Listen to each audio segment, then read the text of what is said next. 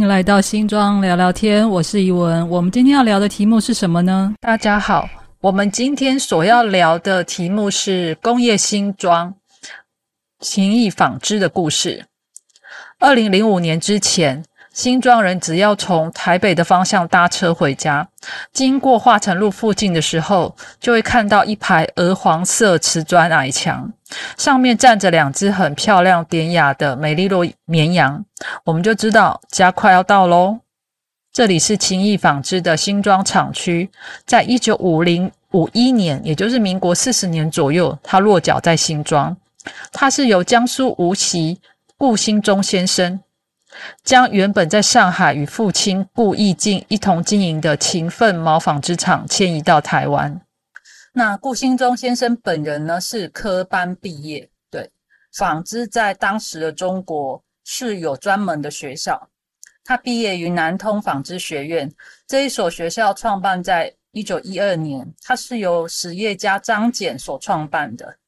张謇是谁呢？他在清末的时候投入洋务的。一个实业家，他创办了大生纱厂。那既然有了工厂，他就要去找经营的人才啊。可是那个时候是一个旧教育转换新教育的环境，根本找不到这种所谓实际上经营工厂的人才，所以他就自己开学校，自己养人才。那南通纺织学院在一九一二年成立。那张謇除了经营纺织业，他本身也是教育家哦，对，因为他办学校。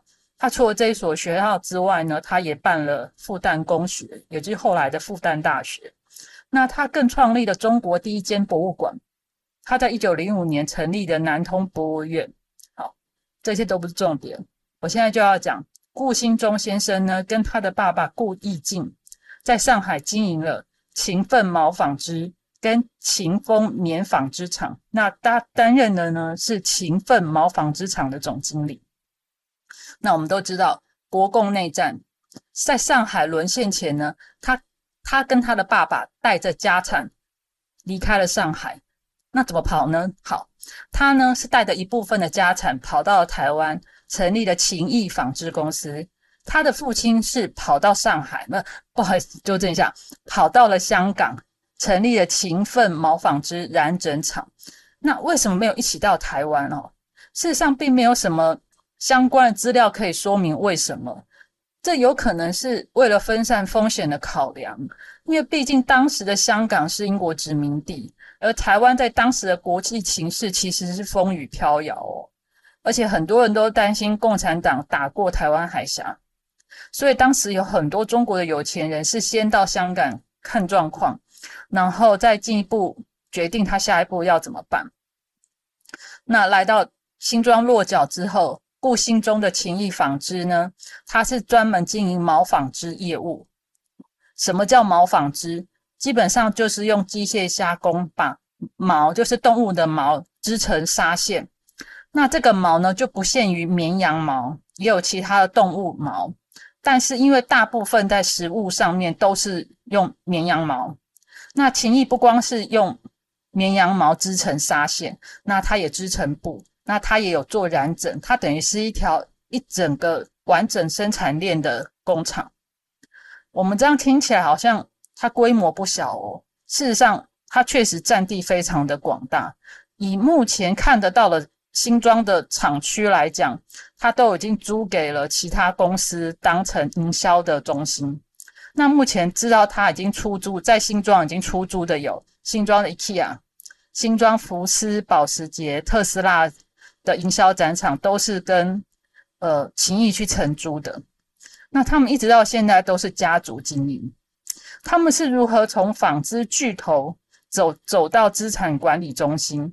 那我们这一系列就来聊聊工业新庄情谊纺织的故事哦。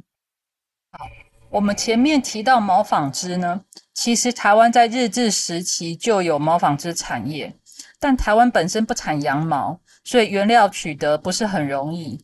再加上天气炎热，所以其实羊毛的产业发展机会不是很大。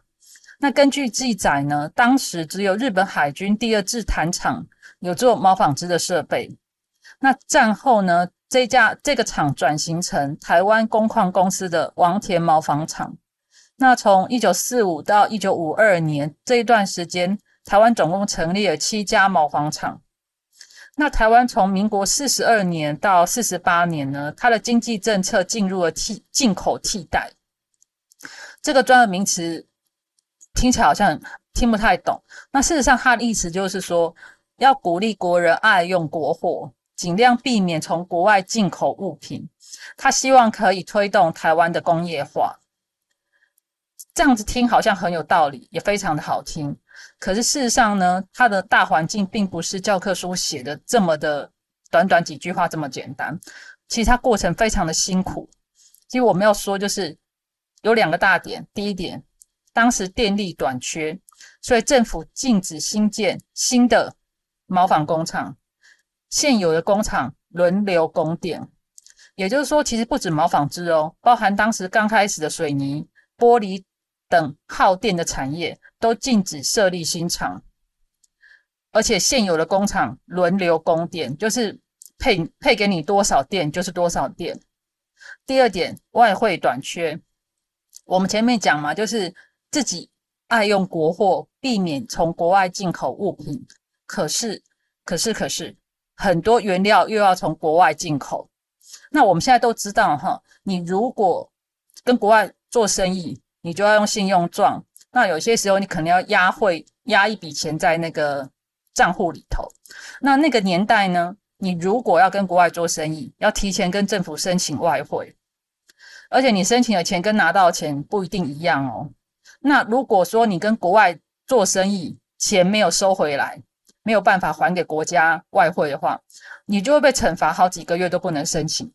所以其实这样子的经营是非常辛苦的。而且上面这两件事情，它不是只有针对毛纺业，它是所有的产业一体适用。所以，我们其实可以看到，早期的台湾其实非常穷困，它一切都是配给制计划经济制度。可是从另外一个方面，你也可以看到，当时的财经官员的权限真的非常的大。所以我也有在想，就是说未来找一个时间，好好聊一聊台湾早期这些财经官员的故事。当然，也许他跟新庄虽然没有直接相关，但是他们的一个决策影响了全台湾所有的人，我相信也包含新庄这边，所以我觉得这也还是一个可以考虑的，听听看的记，听听看的故事。好，那经营了一段时间之后，情谊的状况稳定下来了。那顾心中有一个想法，就是说他希望可以打出自己品牌的价值。为什么要这么说呢？因为那个时候台湾人一直觉得穿外国货的衣服是一种高级感，对吗？因为那个很多外国东西都禁止进台湾嘛，所以说如果你有机会穿到外国货，就表示你家是非常有钱的。那情谊的顾先生呢，他一方面鼓励国人穿国货，他另外一方面也要展示自己的产品品质非常的优秀，所以他就做了一件事情呢，什么事情呢？好。我我用报纸的新闻记录来讲，当时联合报在一九六三年有一条新闻，他是这样写：他说，情谊纺织的羊毛特多龙早就已经问世，由于品质足以跟外货媲美，以至于西装店呢，他都利用国人媚外的心理，冒充走私进口的洋货，高价托售牟利。情谊为了保障大多数客户的权益，不受蒙混，他特别在织物边上印烫。情谊公司出品特多龙五十五趴，羊毛四十五趴，品质保证等字样，让国人有所辨识。各位，我们现在都很习惯买衣服的时候，上面都一定有标示说你的原料是多少多少多少。在当时哦，就当时还没有这个习惯的时候，情谊已经率先开始证明说我的价值，我的那个原料就是这么多，请大家不要被骗，这个就是国货，国货就是这么好。好而且各位，那个时候呢，羊毛原料进口税已经非常的贵，那羊毛布料做成的衣服就会更贵，所以很多商家都是采取走私进口，或是用低价的原料仿成混混仿成高级品。秦毅这样子做呢，他不光是对自己有信心，他也是希望借由这种方法打击那些仿冒跟走私。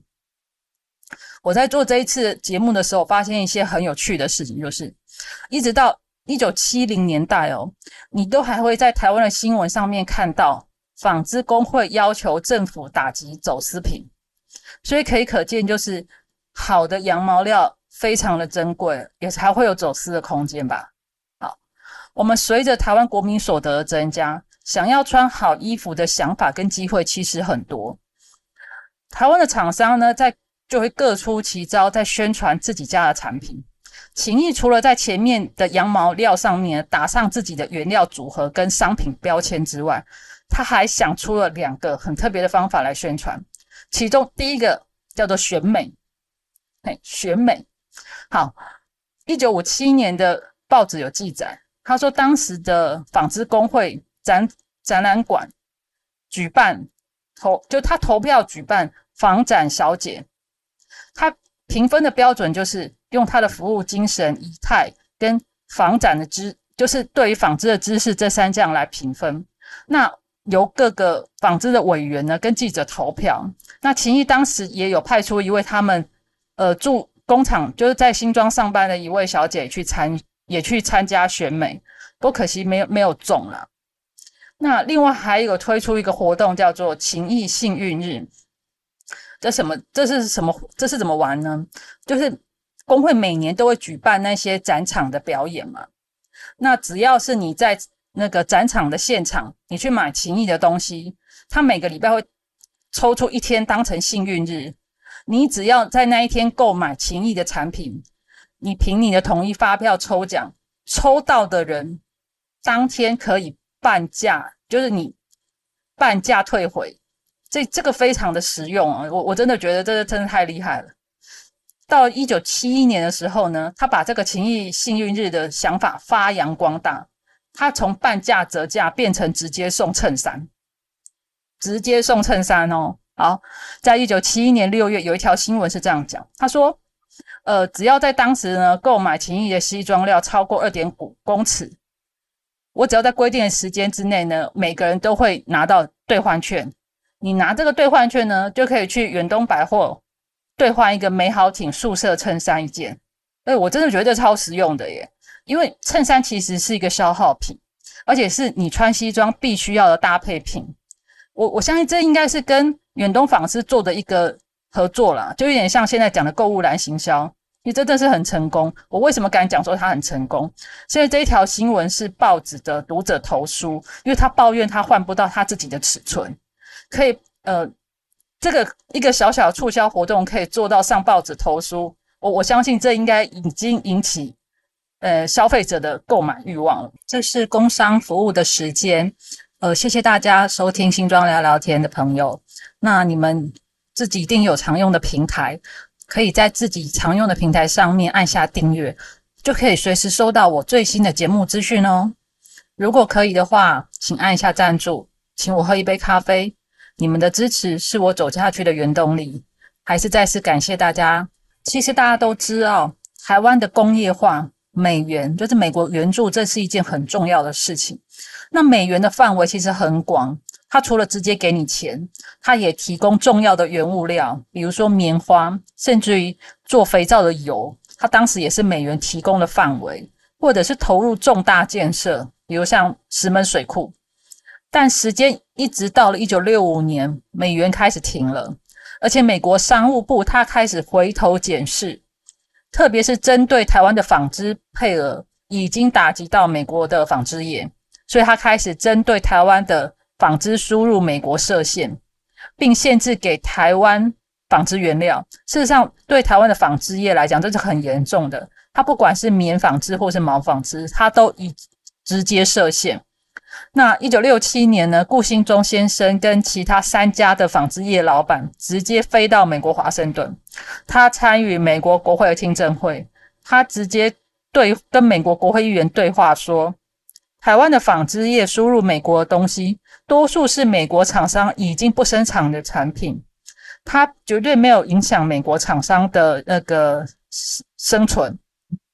这个老板他为了挽救公司的营收，他直接飞一趟美国华盛顿接受国会议员的询问。我觉得这个是一个当老板的责任跟气魄，他一定要对公司的股东、公司的员工负责。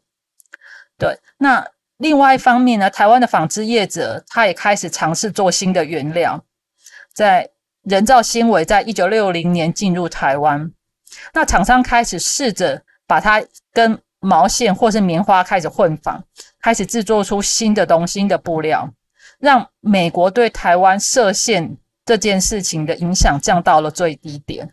对，所以其实他们有今天也是一路走来，也是有他很辛苦的，不管是内部的因素或者是外部的因素，我觉得身为企业家真的是想尽办法一一的解决它。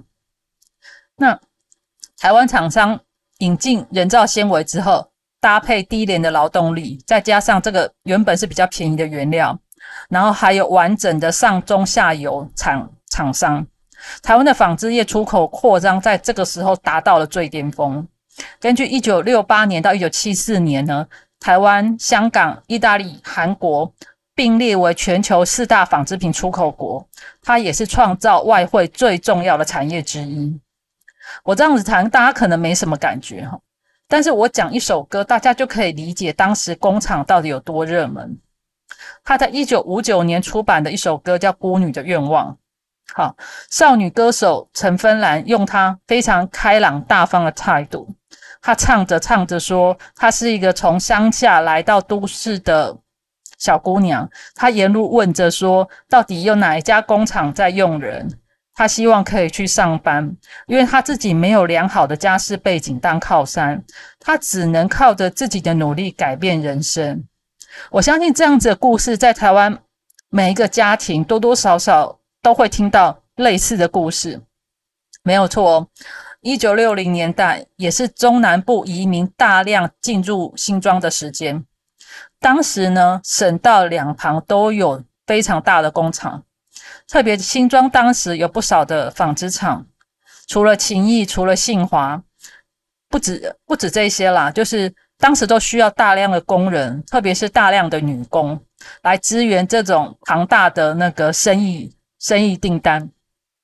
好，那我们来看看哈，秦艺纺织的员工福利怎样？我们来检视一下。好，因为当时的纺织厂啊都是三班制，也就是二十四小时不停工。看这个就知道生意到底好到什么程度。因为三班，所以工厂有免费的宿舍、免费的餐厅。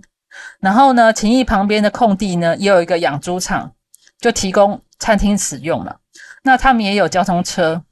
那秦毅自己也会组篮球队、排球队去参加新庄镇运动会。诶所以这样看起来，我都觉得新庄当时的运动风气应该很好诶而且各大公司团体都非常热情参与哦。它不光是情谊啦、东元啦，然后呃，之前我们讲的南亚，它都都有派队去参加。那因为由于他们是纺织厂，所以他们有开设裁缝班，教女工做衣服这件事情。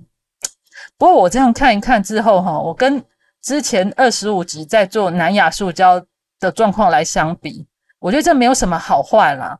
单纯我只是觉得南亚塑胶的娱乐设施好像比较多一点。好，那这些女工们下班之后呢，其实也跟现在一样，会跟着好朋友一起去逛街采买。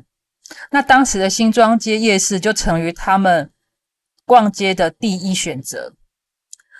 之前呢，我们都会听齐老带去谈当年新庄夜市的辉煌，他会提到，就是说很多女工下班的时间一到，哈，他们就会从远处听到咔咔咔咔的木屐声。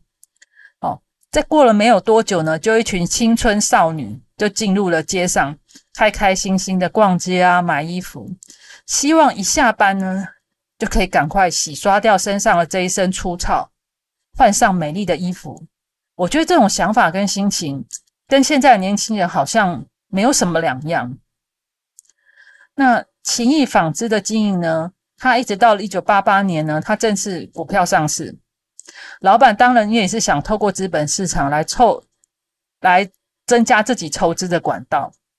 那他们在七八零年代呢，也发展了新产品哦，就是羊毛内衣啊、羊毛被，他要提高自己的附加价值。可是新时代来临了，时间没有等人，时代的转进呢，几乎是十倍、百倍的速度在往前展。